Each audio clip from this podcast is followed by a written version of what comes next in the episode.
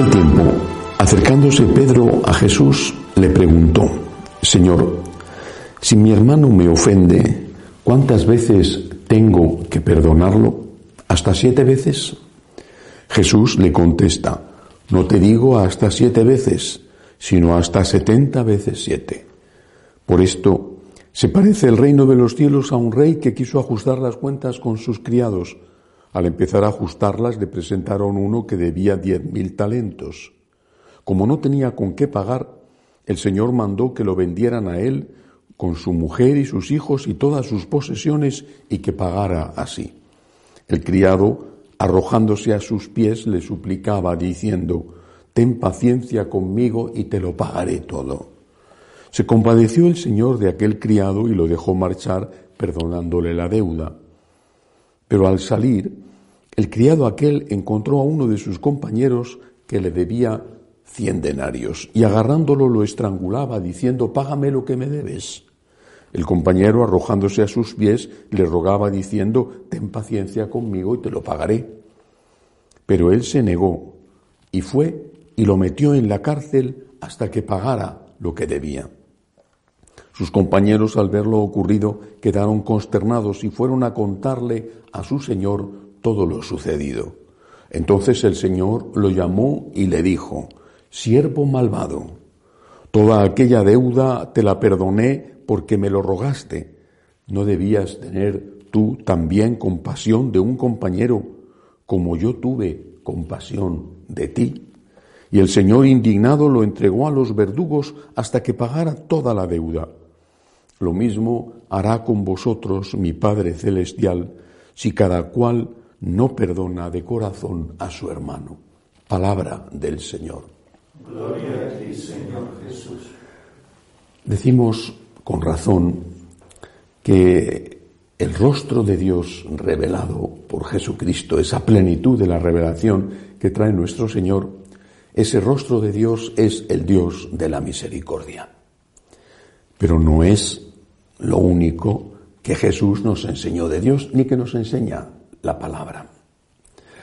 Eh, quiero hablar de la misericordia hoy, pero es un tema que se presta a tanta manipulación y que tantos manipulan que para hablar de la misericordia de una forma justa hay que hablar también de otra cosa. Ya en el Antiguo Testamento, aunque algunos oír hablar del Antiguo Testamento les saque salpullido en la piel, sin embargo el Antiguo Testamento es palabra de Dios.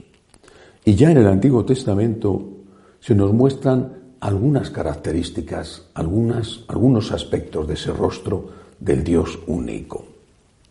Por ejemplo, Dios es creador, Dios es todopoderoso, Dios es juez y Dios, también lo dice el Antiguo Testamento, es misericordia. Basta con leer los salmos para darse cuenta de ello. Pero siempre y en todo, y eso será lo que Jesús aclare, además de mostrarnos el rostro trinitario del Dios único. Siempre y en todo, Dios es amor. Esto lo hemos olvidado. Es decir, Dios es amor cuando crea. Dios es amor cuando nos ayuda en nuestros problemas, porque es el Todopoderoso. Y Dios es amor cuando nos perdona, porque es el misericordioso. Pero también Dios es amor cuando juzga.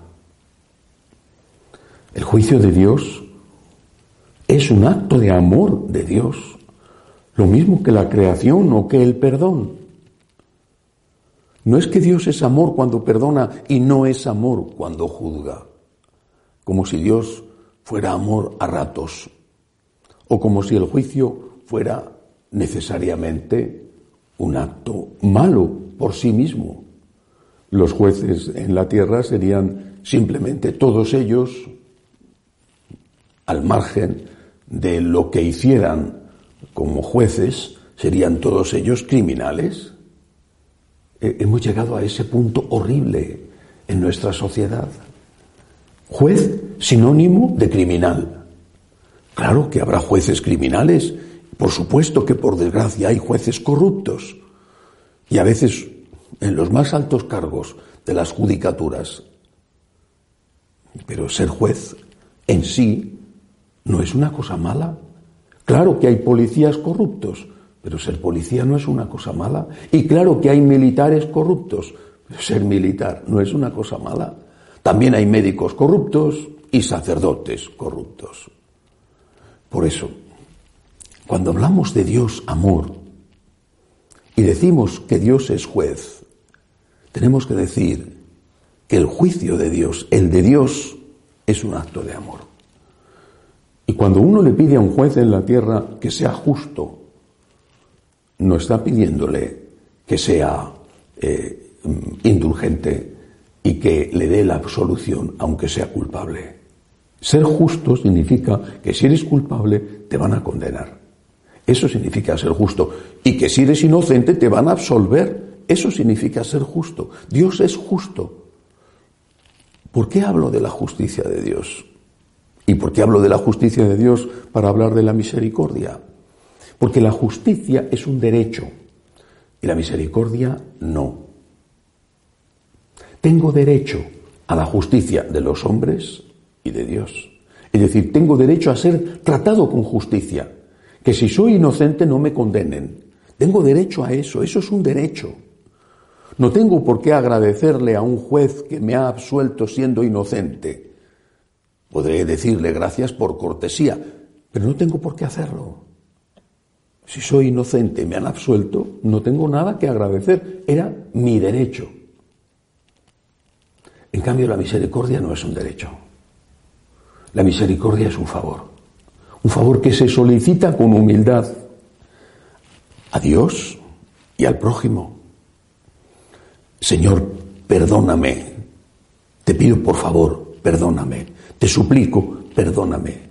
No decimos, Señor, tengo derecho a que me perdones, sino, Señor, te ruego que me perdones. Es muy distinto. Y repito, si no se entiende que la justicia de Dios es un acto de amor de Dios,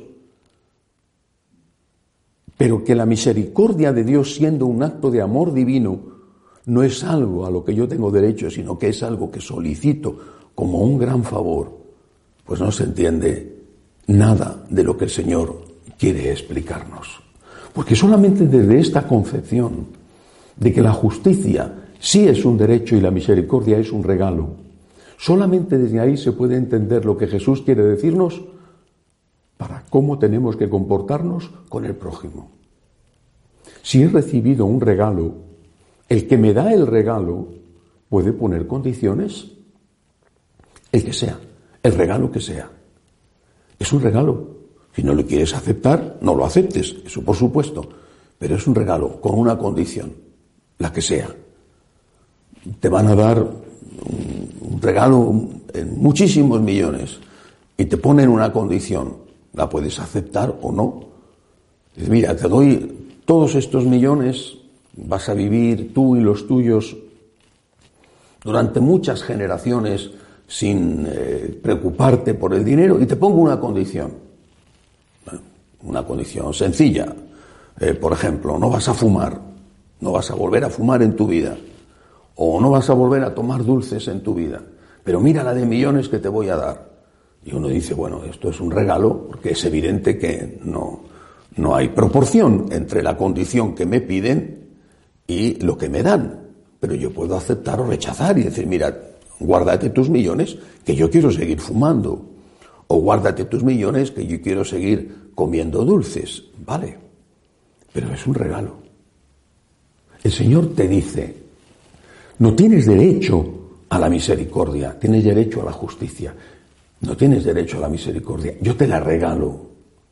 Tú me la tienes que pedir con humildad y yo te la regalo. Pero te pongo una condición. Y esa condición es de la que habla Jesús continuamente. En el Padre nuestro es clarísimo. Te pongo una condición. Estoy dispuesto a perdonarte.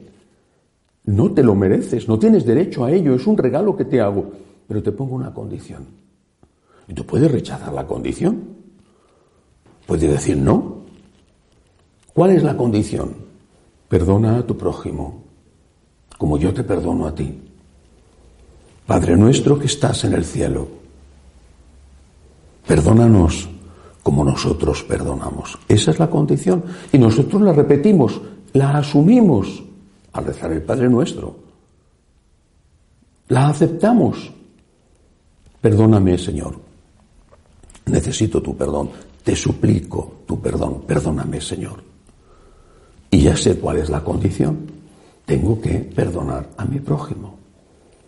Y si no cumplo la condición, no es que Dios me dice, entonces no te perdono, sino que yo me digo a mí mismo y se lo digo a Él, no me perdones. Repito, en el Padre Nuestro lo decimos muy claro, perdónanos como nosotros perdonamos. Perdónanos del mismo modo que perdonamos. Si no perdono, no me perdones. Solamente aquel que entiende la misericordia como un derecho y no como un regalo, o aquel que piensa que él no tiene nada de qué arrepentirse porque es perfecto y jamás ha hecho nada malo y lo que ha hecho, si es que ha hecho algo, es insignificante, solamente el soberbio, esa soberbia infinita del demonio, solamente el que está realmente endemoniado, porque el que no es humilde está endemoniado. Y el que no es consciente de que necesita misericordia está endemoniado, está poseído por el demonio de la soberbia, que es la primera de las manifestaciones históricas del demonio. Solamente el que está endemoniado porque no es consciente de que es un pecador, solamente ese no pide perdón. Pero nosotros, que sabemos que somos pecadores, acudimos a Dios con humildad, suplicando, Señor, soy un pecador, ayúdame, perdóname. Y sabiendo al hacerlo, al pedirlo, que estamos aceptando la única condición que Dios nos puso. Y que nos la puso además por nuestro propio bien, no solo por el bien del prójimo al que tenemos que perdonar, sino por el nuestro, porque hasta que no perdonas no tienes paz.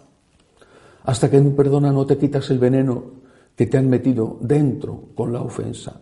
Hasta que no perdonas no puedes pasar página hasta que no perdonas, sigues rumiando el daño que te han hecho.